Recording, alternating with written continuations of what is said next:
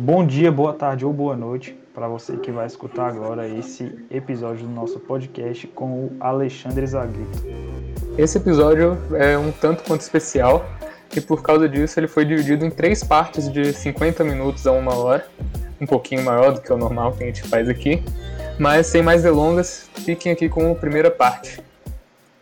Muito obrigado, né? Eu fico, eu fico bastante é é, satisfeito de poder estar tá participando dessa, dessa atividade. Eu já estou afastado como professor da UNB por volta de, de dois anos, mas, é, mas eu tenho procurado manter, sempre que eu posso, manter contato com, com os alunos e com a estrutura da universidade em si, porque sempre é muito gratificante poder, poder colaborar com, com a universidade. Né? Então, é, essas são coisas que nós vamos, espero, desenvolver ao longo da, da, dessa nossa conversa, mas é, a minha formação é, é, engenharia eletrônica, né, a, minha, a minha graduação, a engenharia eletrônica na UFRJ, e em seguida eu, eu fiz o mestrado e o doutorado na, na Universidade de Brasília e tive a oportunidade de, de logo em seguida, no, no final do doutorado, participar do, de um concurso aí na UNB, para o Departamento de Ciência da Computação,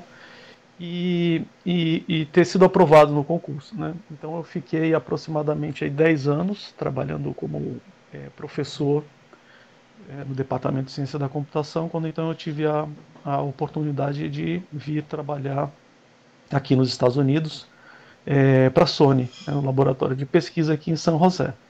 É, mas como eu disse, é sempre um prazer muito grande voltar a à universidade, seja de que forma for, né, na forma de uma conversa, numa palestra, eventualmente uma, uma aula, né, uma colaboração qualquer. Então, é, essa atividade hoje, para mim, é bastante gratificante. Eu agradeço ao pessoal do, do Coenexão né, por ter me, me, me convidado para essa atividade. Então é isso, galera. Esse é o, o episódio que a gente vai estar aqui conversando com o Alexandre Zagueto que já se apresentou aí. Meu nome é Matheus, eu vou ser um dos entrevistadores. E, do, e me acompanhando temos o João Piloni, meu amigo. Aqui, bom dia, boa tarde, boa noite a todos os ouvintes. Sou o João Piloni e vou estar aqui acompanhando o Matheus com as entrevistas. E já vamos começar agora a se debruçar um pouco mais aí nessa introdução que o senhor deu, senhor Zagueto. Começar com uma pergunta clássica que a gente faz para todos os entrevistados aqui, no seu caso vai ser um pouquinho diferente, mas a gente viu que você se formou na Federal do Rio de Janeiro e a gente queria saber por que a engenharia, primeiro por que engenharia e depois por que engenharia eletrônica em específico.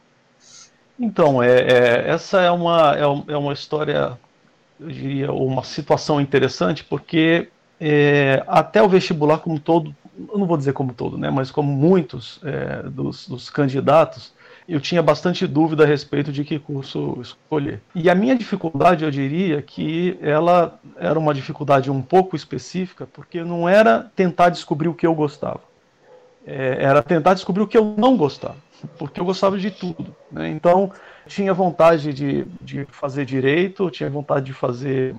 Lembrando aqui de alguns cursos né, que, eu, que na época me me passaram pela cabeça. Tinha vontade de fazer direito, tinha vontade de fazer veterinária, tinha vontade de fazer medicina, é, música e engenharia. Né? Por um período eu pensei em ser é, desenhista, né, designer. Então, assim, para mim foi difícil nesse sentido, né, porque eu, eu olhava para as coisas e tudo para mim me parecia muito, muito atraente. Né? E, e em meio a tudo isso eu gostava muito de jogar basquete e nadar. Então, eu considerava até a possibilidade de me dedicar aos esportes. Então, para mim, sempre foi nesse período foi, foi, foi um, período muito, digamos assim, de muitas dúvidas, porque como eu disse, eu gostava né, de, de tudo, não é que eu não gostava de alguma coisa. Então, é até uma, um fato interessante, porque na hora de eu, de eu, de eu né, prestar o vestibular, eu tinha que escolher alguma coisa, né, eu poderia até mudar lá para frente, mas naquele momento eu tinha que escolher. E aí, eu, eu ter escolhido engenharia eletrônica, eu diria que foi um, uma questão aí mais ou menos randômica. Né? Poderia ter sido direito sem problema nenhum. Né? É, naquele momento, as circunstâncias me levaram a fazer a inscrição no, no, né, no curso de engenharia eletrônica. Eu acho que se eu, eu esperasse um dia mais, talvez eu me, me, me é, candidatasse a outro curso. Né? Se tivesse a temperatura diferente naquele dia, né, e a velocidade do vento, o vento na direção contrária, eu, eu, eu escolheria outra coisa. Mas acabou sendo é, engenharia eletrônica. Mas tem uma coisa que, com certeza, é, contribuíram né, para que esse curso ele se ele, ele, estivesse entre uma das minhas é, é, opções ali na, naquele momento específico. Né? Uma delas é a minha experiência com, com o meu avô. Né? O meu avô ele é uma pessoa que não, ele não tinha o ensino primário, mas ele tinha uma habilidade é, com, com elétrica muito grande. Então ele, ele morava em São Paulo na época e ele construía painéis né, para controle de, de caldeiras e tudo mais lá para as fábricas em São Paulo. E, e, ele recebia muitas, muitas encomendas. Então, como eu falei, ele, apesar de não ter, de, de, dele ter apenas o ensino é, básico, ele, ele, ele aprendeu a fazer e ele montava os, os painéis. E eu, e eu quando criança, eu, eu é, passava uh, as minhas férias lá, lá na, casa, na casa dele, né, praticamente as férias todas na casa dele, e eu acompanhava ele nesse, nessa atividade. Né, então eu sempre estava com ele na oficina, ele tinha uma oficina nos fundos da, da, da casa dele, onde ele fazia os painéis. Então eu sempre estava ajudando ele né, nas atividades ali profissionais dele diárias. Então, sempre que. E eu, muito, muito, muito, muito criança já, com 9 anos de idade, 8, 9 anos de idade, na casa dele, eu, quando chegava numa tarefa que era mais manual, né, apertar parafuso, né, ou prender o fio né, em, em diversas posições lá, ele, ele me, me, passava a tarefa e eu, e eu fazia. Depois ele inspecionava e sempre acabava corrigindo, porque eu, como criança, né, fazia, não fazia é, da forma como precisava ser feita, nem sempre. Né. Então ele corrigia. Então, essa, essa esse contato com, com, a, com, a, com a eletricidade, né? Desde, desde criança é, foi para mim bastante é, determinante, como eu falei, na, na, em colocar engenharia eletrônica né, como um dos cursos. O, e o meu pai, que é engenheiro eletrotécnico, né, ele, então eu também o via sempre nas atividades profissionais dele. E os outros cursos, alguns deles foram influenciados, por exemplo, pela minha mãe, que é da área de humanas. Então ela é formada em educação artística, né? Então, é, é, a área de humanas, para mim, também esteve sempre muito, muito próxima. Por eu ver a minha mãe também atuando profissionalmente como, como professora também. E, e na área de humanas, né? Então eu diria que esse conjunto, né, acabou, acabou e, e, alguns outros amigos, né? Eu tinha, eu tinha alguns amigos que os pais eram médicos, então eu visitei alguns, algumas é, instituições, etc, né, onde, onde a atividade era desenvolvida lá pelos pais deles, né? Um, um hospital, uma clínica, etc. Então aquilo ali para mim né, era, era, um ambiente interessante. Eu me via trabalhando como, um, como, como médico, como enfermeiro, né, como numa, numa instituição de saúde. Né, isso também sempre me chamou a atenção. Né. Os meus pais são formados em música, então a minha mãe é formada em piano, meu pai é formado em violão, então eu sempre estava dentro de casa é, vendo eles tocando e tal. Então violão para mim sempre foi uma atividade, eu sempre toquei desde, desde criança. Então, quando chegou ali no vestibular, eu pensei, falei, não, vou, eu vou fazer faculdade de música. Então, é, é, esses elementos estiveram sempre presentes. Mas quando você vai fazer o vestibular, você tem que escolher alguma coisa. E aí acabou, como eu falei, sendo engenharia eletrônica. Mas, como eu disse, a curiosidade dessa escolha foi que, é, naquele momento, eu tinha, como todo mundo né, que chega nessa fase e que considera essa, essa opção, tinha uma afinidade muito grande com eletricidade, eletrônica, computadores, etc. Então era o caso, né? Era um, era um dos meus interesses. E eu, e eu, eu comecei do geral para o específico. Né? Eu falei, bom, eu gosto de, de ciências exatas. Vamos, vamos, começar o geral. Ciências exatas é uma boa escolha. Nesse momento é isso que eu quero fazer. Né? Mas, então eu vou fazer física ou matemática ou alguma coisa assim. Mas eu pensava, poxa, mas física e matemática eu vou restringir o meu mercado de trabalho. Porque hoje o professor, um físico ou um matemático, na maior parte das vezes, né, não necessariamente, mas na maior parte das vezes, ele acaba é, tendo a sua atividade direcionada para a atividade de docência. Né? E naquele momento eu não queria ser professor. Falei, poxa, mas eu não quero ser professor. Eu não quero atuar como professor, apesar de gostar da, do assunto em si. Então eu vou escolher algum curso de exatas, né? que não que, cuja atividade rotineira diária não esteja vinculada à docência. E aí acabou sendo engenharia é, eletrônica. Eu, eu, eu, naquela época, eu queria ter feito engenharia de computação, mas é, isso foi em 90, 90, 95 para 96. No, no Brasil, as duas únicas instituições que ofereciam curso de engenharia de computação eram, eram a, a Unicamp e, e, se eu não me engano, a PUC. Na época, meu, a gente estava com, com digamos, o, o, o, orçamento né, da, minha, da minha família não, não permitia que eu, que eu arcasse com, com uma mensalidade, por exemplo, da, da PUC. E a Unicamp era, era em São Paulo e eu morava no Rio. Né? É, eu prestei o vestibular para a Unicamp, acabei passando na primeira fase e o vestibular foi cancelado, porque teve o vazamento lá do tema da redação. Enquanto isso, o vestibular da UFRJ andou. Né? E engenharia eletrônica foi o curso mais próximo que eu consegui encontrar no Rio de Janeiro, né, mais próximo à, à, engenharia de computação, porque eu queria ter contato também com a parte de hardware, né, eu não queria ficar só com a parte de software, eu poderia ter feito né, ciência da computação, mas não era isso, eu, eu não queria só a parte de software, eu queria também ter um conhecimento um pouquinho também da parte de hardware. E aí o vestibular da UFRJ estava desenrolando e, e, eu fui aprovado antes de refazer o vestibular da, da Unicamp. Então, como o vestibular da Unicamp ele, ele exigiria também uma logística de me mudar para São Paulo e ter que arrumar um lugar para morar, e envolveria gastos adicionais. E como eu falei, né, a, a minha família naquele momento não poderia arcar com esse gasto adicional. Eu acabei ficando na, na UFRJ. Né? É, mas o meu sentimento não é do que eu, eu fiquei com que, o que deu, com que sobrou. Muito pelo contrário. Eu acho que naquele momento né, as, as minhas escolhas foram bem, bem conscientes e, é, e eu fiquei bastante satisfeito pela escolha. Eu não, eu não depois eu, né, eu, e hoje pensando em retrospectiva, eu não acho que né, não tenho nenhum arrependimento. Poxa, eu deveria ter feito o curso tal na, na universidade tal. Não, eu acho que naquele momento ali foi, foi, uma, foi a escolha que é, acertada que me trouxe a é, que me trouxe satisfação. Né? Então, essa foi mais ou menos a, a minha trajetória da, da, escolha do curso. Né? Então, foi, foi bem conturbada, como é na maior parte de nós quando chega nessa fase. Né? Mas eu acho que assim, o fato curioso é que eu escolhi um, uma carreira para não ser professor. Né? E aí no final, mais para frente, eu acabei tendo sendo é, ser professor como, como a minha atividade profissional? Principal e foi uma atividade, dentre tudo o que eu fiz, uma das mais gratificantes. Eu teria. Né, bom, não vou dizer que eu teria me arrependido, porque talvez nunca tivesse tido né, a oportunidade, não teria com que comparar. Mas, mas é isso, né? Em, em termos assim, bem, bem objetivos, foi uma experiência das, das é, mais gratificantes que eu poderia ter, ser professor. É uma, uma trajetória assim bem inusitada para escolher um curso. Geralmente quem faz engenharia hoje em dia tem uma escolha assim meio que fácil, né? Ou a pessoa sabe que a engenharia não, não tem muito para onde correr. Aí o senhor teve influência de diversas partes na família e, e fora. E assim, graças a Deus deu certo. E, e, e deu muito certo, inclusive. Se eu tenho uma carreira de sucesso, é muito legal poder falar com o senhor hoje, né? E a gente queria saber agora como foi a sua experiência na universidade, né? Porque assim, o senhor fez a universidade numa época que é um, um pouco distante da nossa realidade, creio que deve ter mudado um pouco.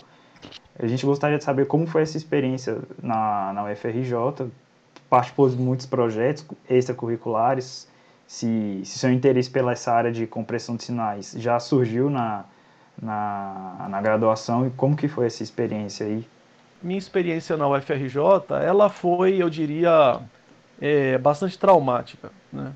É, eu não vou dizer que foi exclusivamente pela experiência acadêmica em si, mas ela foi pelas circunstâncias em que ela se desenvolveu. Né? Então eu, eu morava é, muito distante da, da UFRJ. Então a UFRJ fica ali no fundão, né, no Rio de Janeiro, e eu morava em Nova Iguaçu é, Nova Iguaçu, na Baixada Fluminense. E para eu chegar na UFRJ era um sacrifício muito grande. Eu pegava, eu, eu pegava quatro conduções. Meu Deus. É, então, é, eu pegava da minha casa até a rodoviária de Nova Iguaçu, aí da rodoviária de Nova Iguaçu até a, a Avenida Brasil, aí da Avenida Brasil até o Hospital Universitário, do Hospital Universitário até o Centro de Tecnologia. Então eram, eram quatro né, trocas de condução. Alguns desses trechos eram, eram mais curtos, né? O mais longo deles era entre a rodoviária de Nova Iguaçu até a Avenida Brasil. Né? Esse era o mais longo. É, mas isso envolve você ter que é, se preparar para trocar né, de ônibus e condução e ficar esperando no ponto e tudo mais. Isso gasta tempo. Então, então por exemplo, para chegar numa aula às 8 da manhã, eu tinha que acordar às, às 4, 4 e meia. Porque eu tinha que sair muito antes de um determinado horário pela manhã, porque se eu saísse depois, mesmo sendo cedo, o engarrafamento me impedia de chegar. Então, assim, eu tinha que acordar muito cedo para sair muito cedo e chegar muito cedo lá porque qualquer, né, qualquer tentativa de sair um pouquinho mais tarde me, me prendia no trânsito. Então eu já chegava na aula quando era de manhã cansado. E não é cansado porque ah, eu acordei cedo. Não, é, não é que só acordei cedo. Eu acordei cedo e peguei quatro conduções em pé, com mais um monte de, né, de, de gente ali chacoalhando no ônibus, etc., dormindo. Então você começa a desenvolver habilidades do tipo estudar em pé, segurando o livro, né, com, com, o queixo apoiado no braço, tá? porque era, era, o, era o horário que você né, tinha que aproveitar. Você está de bobeira dentro do ônibus. Né, e, e não tinha smartphone, né? não tinha internet, não dava para ir estudando, escutando, né? Não, não, não, tinha, era o livrão mesmo, aberto, segurando numa mão, com outra aqui, apoiado e, e tentando se equilibrar aqui. então, para mim, essa experiência foi muito, muito traumática, né? porque para mim ir para a universidade é, era, um, era um, digamos, era um, chegar na universidade era uma barreira muito grande, né? na ida e na volta. Então era quatro de ida, quatro de volta. Então, você imagina, eu gastava aí duas horas, duas horas e meia de condução na ida e duas horas, duas horas e meia de volta. São cinco horas da sua vida que você gasta dentro do ônibus e que, como eu falei, você não tem um smartphone para você, né? Você não tem um Kindle. Então, se você quiser estudar né, redes neurais pelo livro do Hiking, cara, é aquela Bíblia gigantona que você tem que carregar com você, com a mochila com dois, três livros, e né, num ônibus cheio, você em pé, no calor do Rio de Janeiro, sem ar-condicionado. Então, toda, toda essa, é, essa adversidade fez com que com que o meu período de graduação ele não fosse simplesmente um período de, de estudo, né? ele foi um estudo é, ou, ou, digamos um, um, um, sofrimento, né? porque acaba sendo certamente um sofrimento associado ao estudo, mas é um sofrimento associado a chegar ao local de, é, de estudo e, né, e voltar para casa. Então, quando eu chegava em casa, depois né, de um dia desse, eu não tinha energia nem não tinha energia para estudar direito. Né? Então, eu chegava em casa e aí né, jantava, tomava banho, etc eu ia estudar, como é que né, pegar um livro lá de cálculo 4, física 4. Hoje vocês não têm isso, mas na época vocês faziam cálculo 4, física 4, né, é, teoria da, da, da, relatividade, mecânica quântica, a gente estudava, estudava na engenharia, né, uma, uma matéria dedicada para isso durante um semestre inteiro. Então, então, como é que eu ia estudar lá, né, mecânica quântica, depois de ter passado cinco horas dentro de um ônibus, entendeu? Fora ter estudado, né? Então, ter estudado acaba ficando sendo secu algo secundário. Né? A sua, sua atividade principal foi vencer a barreira para chegar até o local de estudo. Então, eu, eu acabei associando né, esse período de estudo com um período de, de muita de, de dificuldade nesse sentido. Então, então foi, foi, foi difícil, né? mas ao mesmo tempo isso me criou né, uma, uma carapaça. Né? Tipo assim, pode, pode vir o que, o que tiver que vir que eu, que eu seguro a barra. Né? Isso aí não. não, não para você me tirar do jogo vai ter que ser, vai ter que ser uma pancada muito forte. Né? Vai ser qualquer, né, qualquer rasteirinha que vai conseguir me derrubar.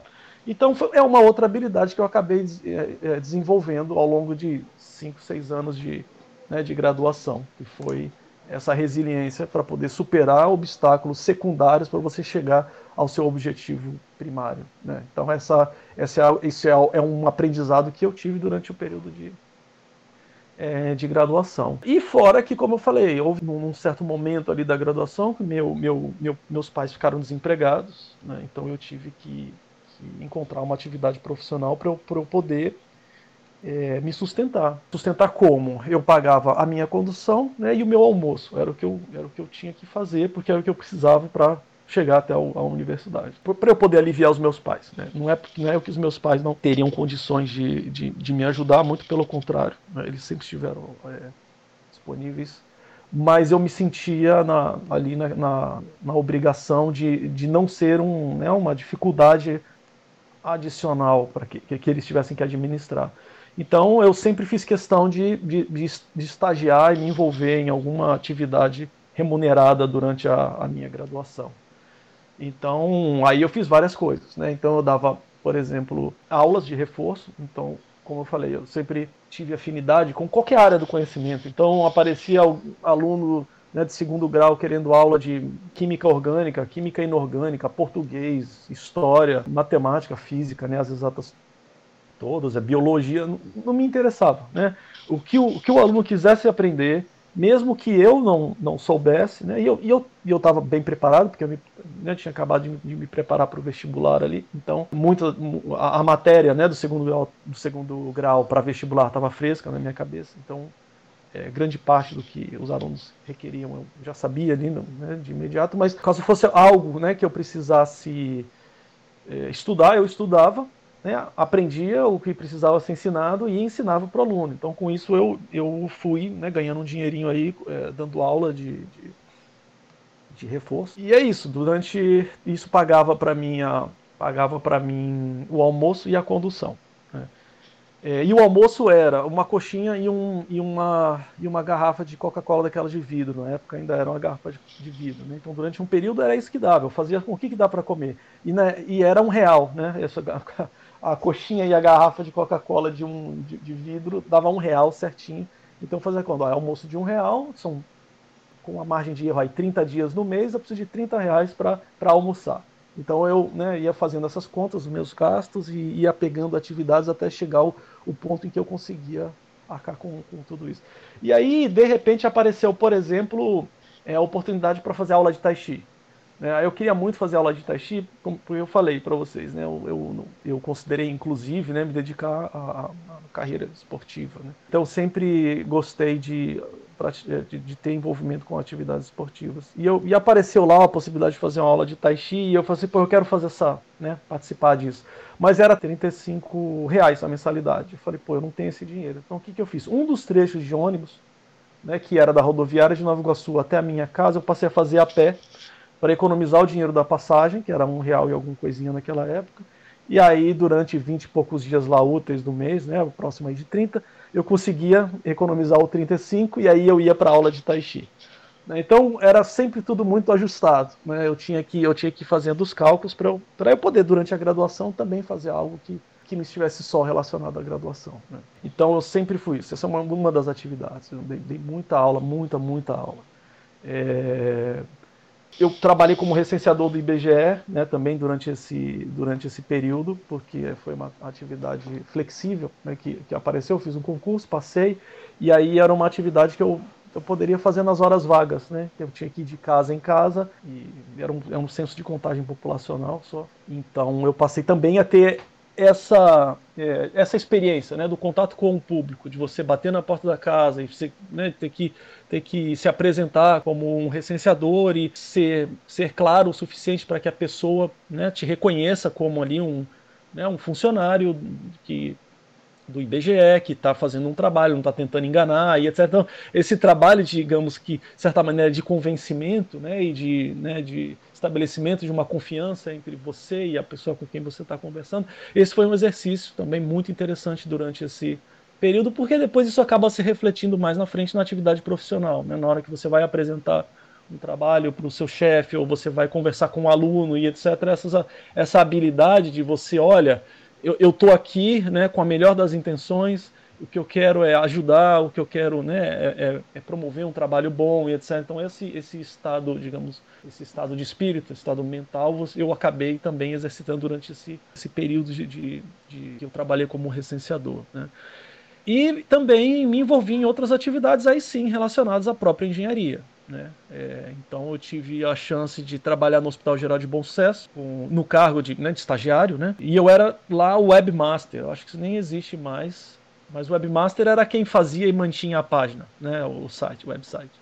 E naquela época o, HTML era, né, assim, os sites eram basicamente estáticos e o HTML era um é, basicão, então o que você fazia era simplesmente um, um portal para você divulgar coisas. Né? Você não, te, não tinha nenhuma interação com, com o usuário, você simplesmente divulgava coisas, informações institucionais, eventos e tudo, mas era tudo basicão. Você abria lá o, o bloco de notas, editava o HTML, né, fazia o upload do arquivo para o servidor e era assim, não tinha nenhuma, né, nenhuma ambiente de desenvolvimento de, web, de websites, nem, nem nenhuma outra linguagem, tipo JavaScript, apareceu um pouquinho depois, né? Então, que permitia algum grau de, de interação.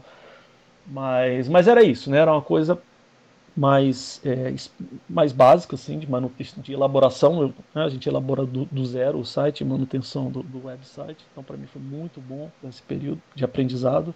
E foi quando eu, pela primeira vez, tive contato com uma linguagem, digamos, de, de programação comercial de grande porte porque eu, eu iniciei um trabalho de desenvolvimento também de, de, de manutenção do, do sistema ambulatorial do, do hospital, né, que, é o, que é o sistema que, que gerencia ali as, as informações dos, dos pacientes. Né. E era, um, e era um sistema que era utilizado para o hospital todo. O Hospital Geral de Bom Sucesso é um hospital gigante.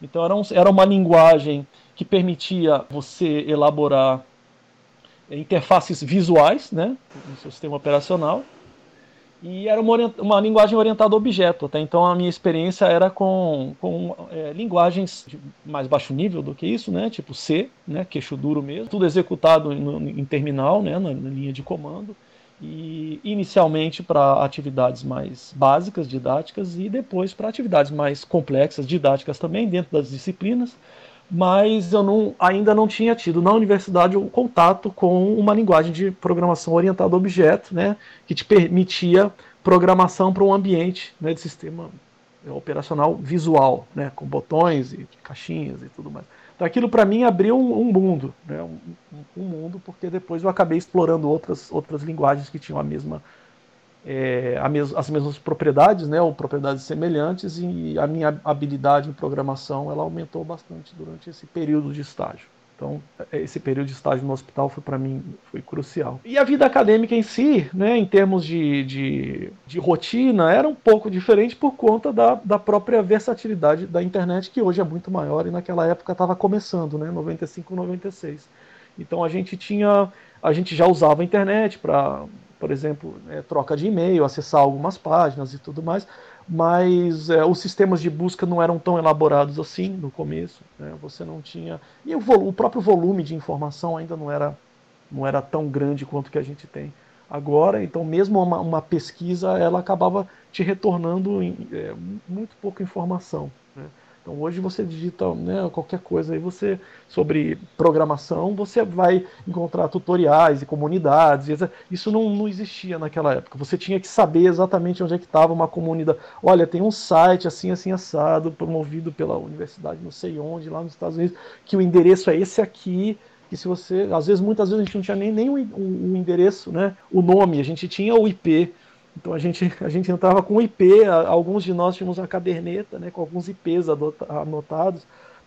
Esse IP aqui é do site da universidade tal, que tem né, um, esses tutoriais assim, assim. Então o acesso à informação, apesar dele ser né, mais fácil do que a era pré-internet, ele ainda era muito mais difícil do que o que a gente tem hoje. Então os, os nossos estudos eles ainda eram muito baseados em livro, em notas de aula e, né, e xerox de, de de caderno de, de colega e esse tipo de coisa. Nesse sentido, a dinâmica ainda de do aprendizado dentro da universidade era completamente diferente do que vocês têm hoje. é uma história de superação, realmente, toda essa parte que você falou do começo, do, da parte dos ônibus de a pé. Tem muita gente reclamando de pegar um ônibusinho, de comer a comida da RU todo dia, então não sabem o que é bom para tosse, realmente, né?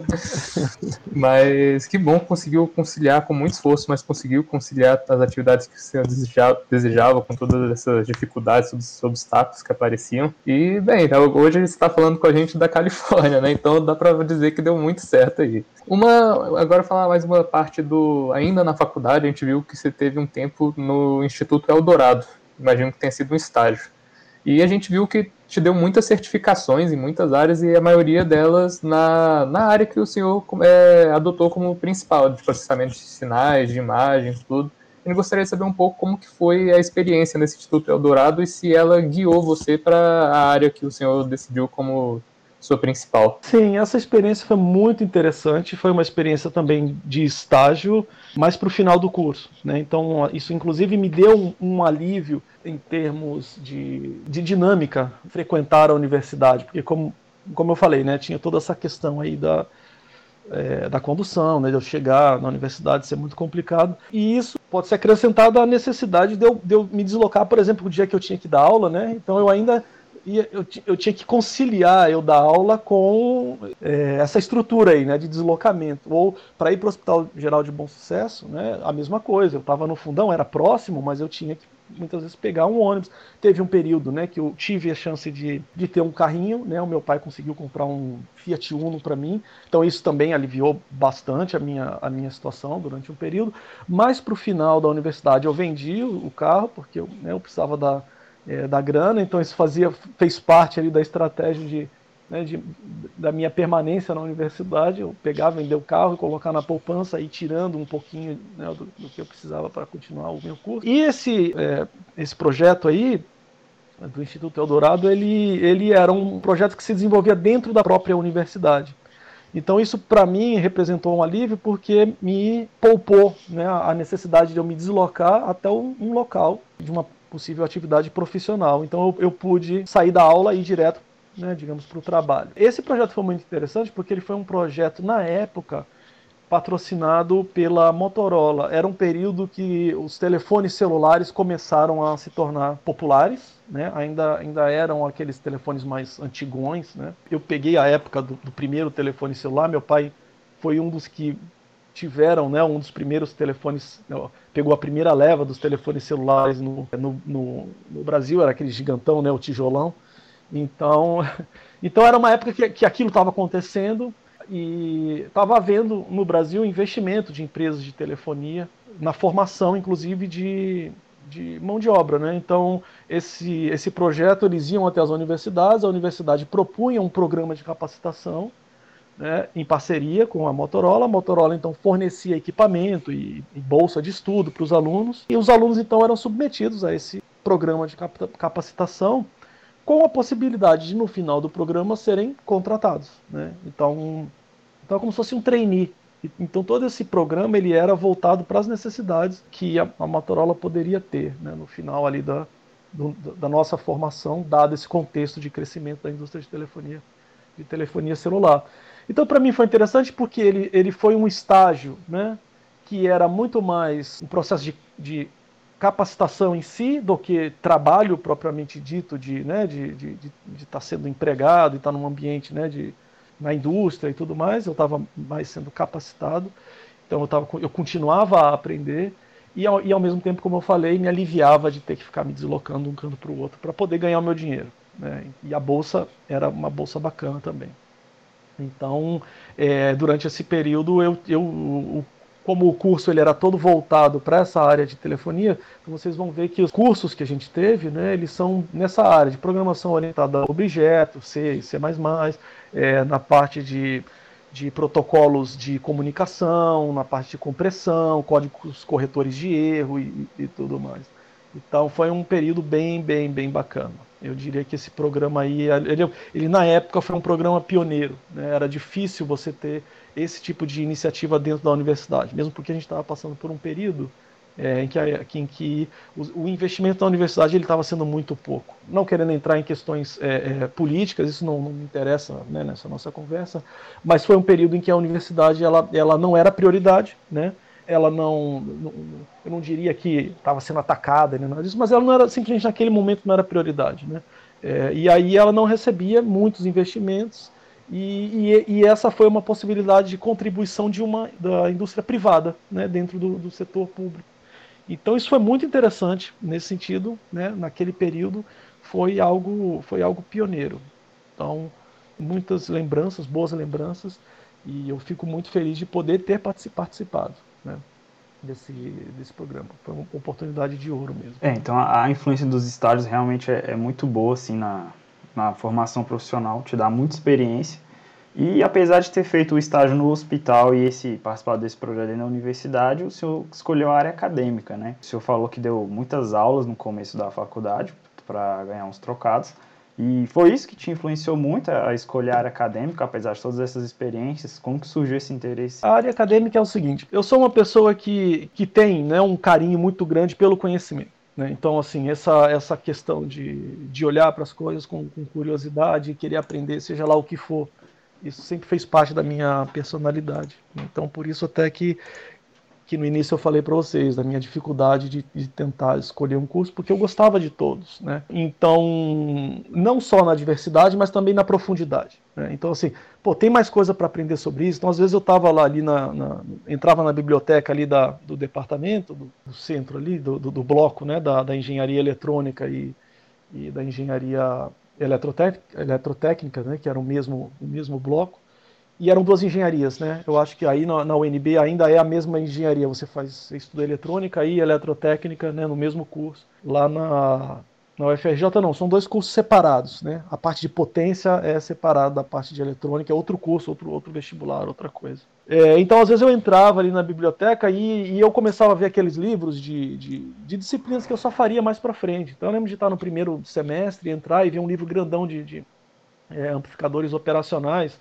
E, e, eu olhava, só os desenhos me chamavam a atenção. Eu nem entendia os circuitos, mas só de olhar os circuitos eu achava aquilo bonito, né? Falei, nossa, que, que, que coisa bonita, eu quero, eu quero aprender isso, porque. E aí vem é, também essa questão que eu falei, né, do, do, aspecto estético dentro da minha atividade profissional, por influência dos meus pais serem músicos, a minha mãe ser, né, ser formada em educação artística, olhar para as coisas e, e, e, ver beleza estética, independentemente da beleza funcional. Né? Então você olha um circuito, o desenho do circuito em si é bonito. Ele poderia até não fazer nada. Qual é a função desse circuito? Nada, ele é inventado, é um monte de resistor, capacitor, indutor aleatório aí, com amplificador operacional. Não interessa, pode estar tá dando curto-circuito, pode...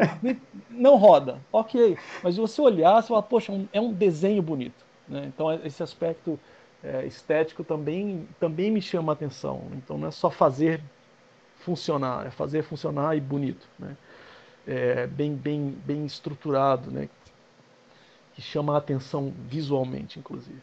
É, então eu olhava aqueles livros e eu falava, nossa, cara, que, que, que, coisa bacana, eu quero aprender. Então, assim, porque eu sabia que para além do aspecto estético ali, tinha o aspecto funcional.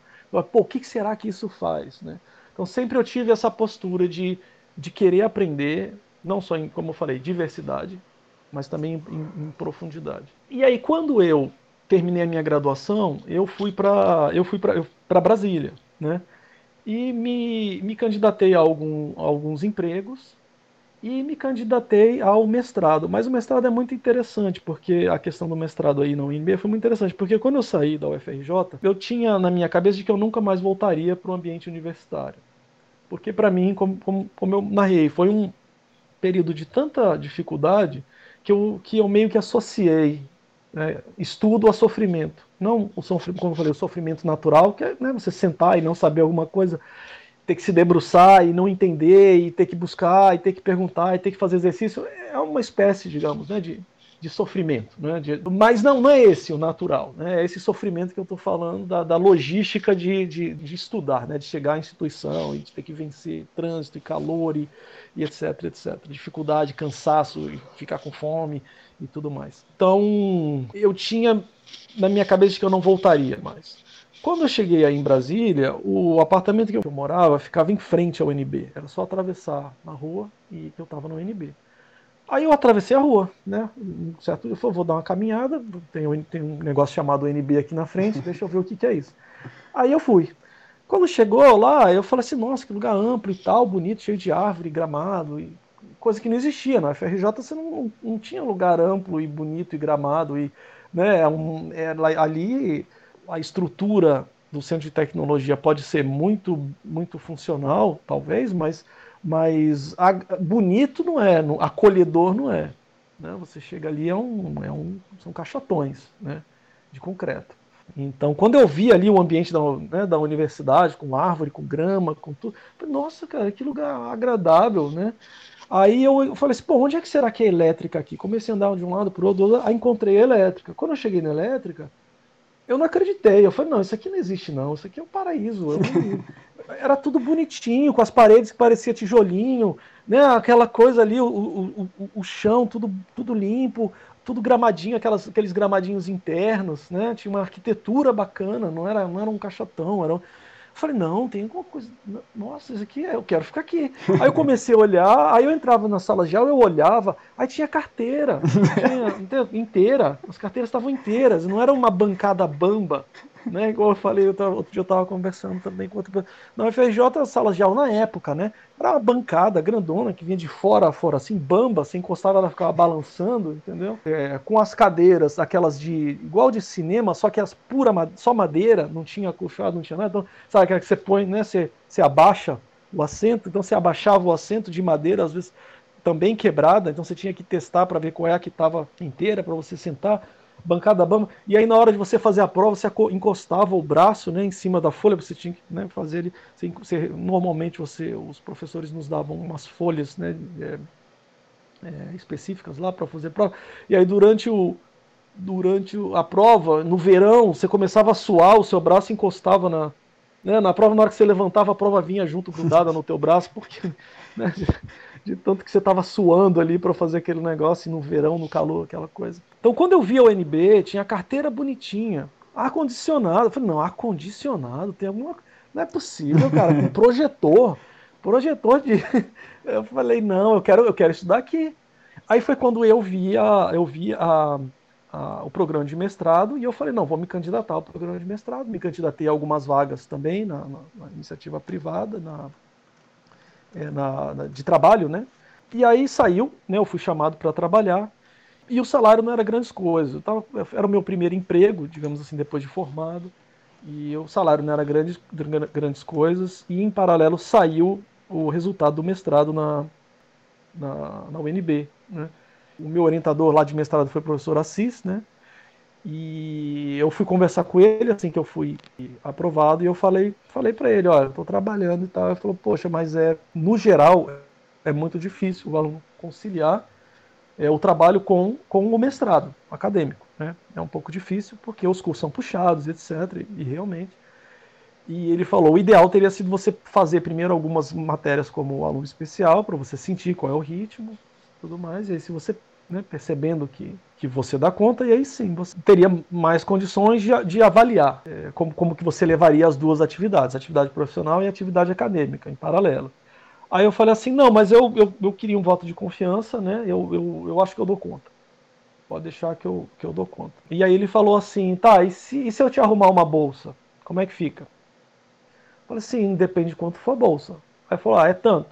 Não, se me arrumar uma bolsa de tanto, eu peço demissão porque era mais ou menos o que eu estava recebendo. O salário era, era, era ruim no começo da carreira aí profissional, era ruim para baixo do, do, do, do ruim. Entendeu? Então, imagina um salário ruim, aí é abaixo desse. Né? Então, quando o professor Assis me, me sinalizou com a possibilidade né, numa, de uma bolsa com um determinado valor, eu a, na, imediatamente falei: não, eu prefiro continuar estudando e ganhando esse valor é, do que ganhar esse valor trabalhando na, na, indústria. Então foi o que aconteceu. Aí eu pedi demissão, fui para o mestrado e iniciei né, as minhas atividades de, de pós-graduação na, na, na, universidade e é, dando meio que continuidade ao, ao, a, aos meus interesses, né, que eu, que eu despertei na minha graduação. O meu professor na graduação foi o professor Caloba, que trabalhava também com, com a parte de redes neurais artificiais ele, ele era da área de processamento de sinais, né? mas, mas, é, a minha, mas também né, tinha um vasto conhecimento na área de redes neurais artificiais. Então, quando eu fui procurar um trabalho de conclusão de curso, eu, eu sondei, a matéria dele tinha sido uma das matérias que eu, eu tinha mais gostado, e, e aí eu procurei para a gente desenvolver o um, um meu projeto de conclusão de curso na área de redes neurais artificiais. E aí, quando eu fui envolvendo imagens também? Então, quando eu fui para a UNB fazer o mestrado, a, a, minha proposta de, de mestrado com o professor Assis também foi nessa, nesse, nessa direção, né? na área de processamento de imagens, compressão e redes neurais artificiais. E lógica fuzzy também, que tinha sido um assunto que tinha chamado minha, a minha atenção. Foi, foi por aí. Né? Eu acabei entrando no mestrado por uma. Porque o mestrado, primeiro, porque a UNB e o ambiente da UNB me chamaram muito a atenção né? Eu falei, pô, é comparado com o que eu passava lá na, no Rio de Janeiro com a FRJ, né? Aquilo ali era o paraíso, né? Eu podia almoçar em casa, eu para chegar era só atravessar, eu ia a pé, literalmente, eu ia a pé, voltava a pé, almoçava em casa, podia tirar uma soneca, depois, então assim, aquilo ali para mim é, se tornou, eu diria que fácil até. Né? Eu diria que o meu mestrado ele foi mais fácil do que a minha graduação, porque eu removi todos os os obstáculos periféricos e pude me concentrar exclusivamente a minha atividade fim, que era, que era estudar e produzir cientificamente. Né? Então, para mim foi muito, foi, foi, foi, foi bem mais fácil do que a do que a graduação, porque eu estava preparado para uma dificuldade maior. E aí, bom, e no final do mestrado foi quando eu comecei a, a, a dar aulas, né?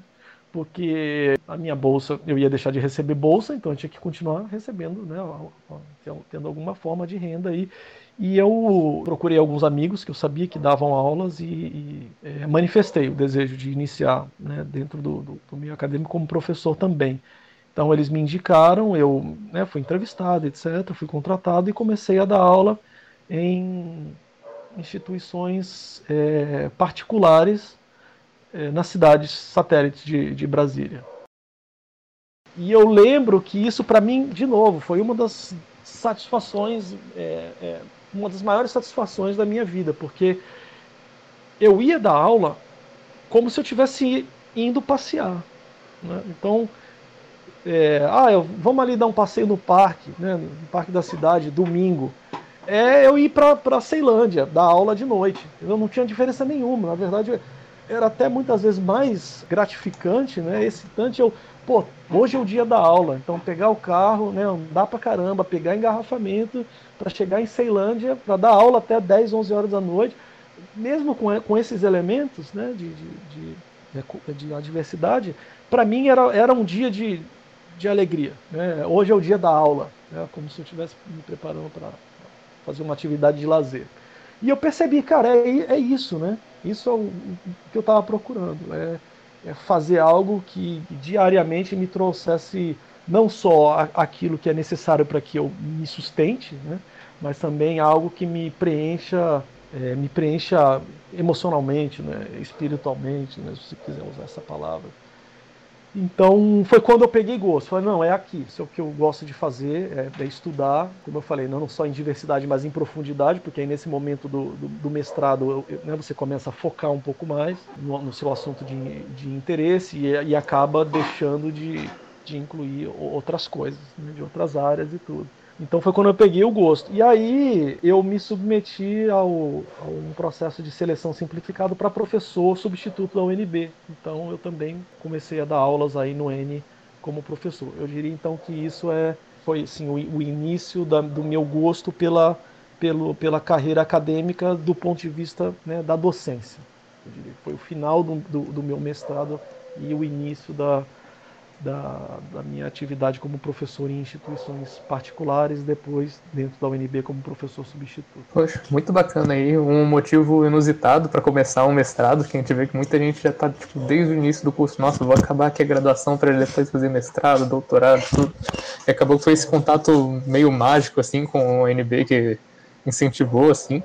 E muito bacana também que o essa parte da área acadêmica que no início foi um pouco de quebra-galho, assim, para conseguir dinheiro, acabou sendo um negócio que você tinha bastante paixão, você gostava bastante. Você vê, tipo, é difícil ver pessoas que gostam tanto de dar aula, a gente vê muitos professores que parecem que entram como professor só para poder pesquisar também. Então, muito interessante isso, muito bacana. Chegamos agora ao final da primeira parte da nossa entrevista com Alexandre Zagueiro. Fiquem ligados no Instagram e no Spotify, que logo logo soltaremos a segunda parte. Até mais. Até mais.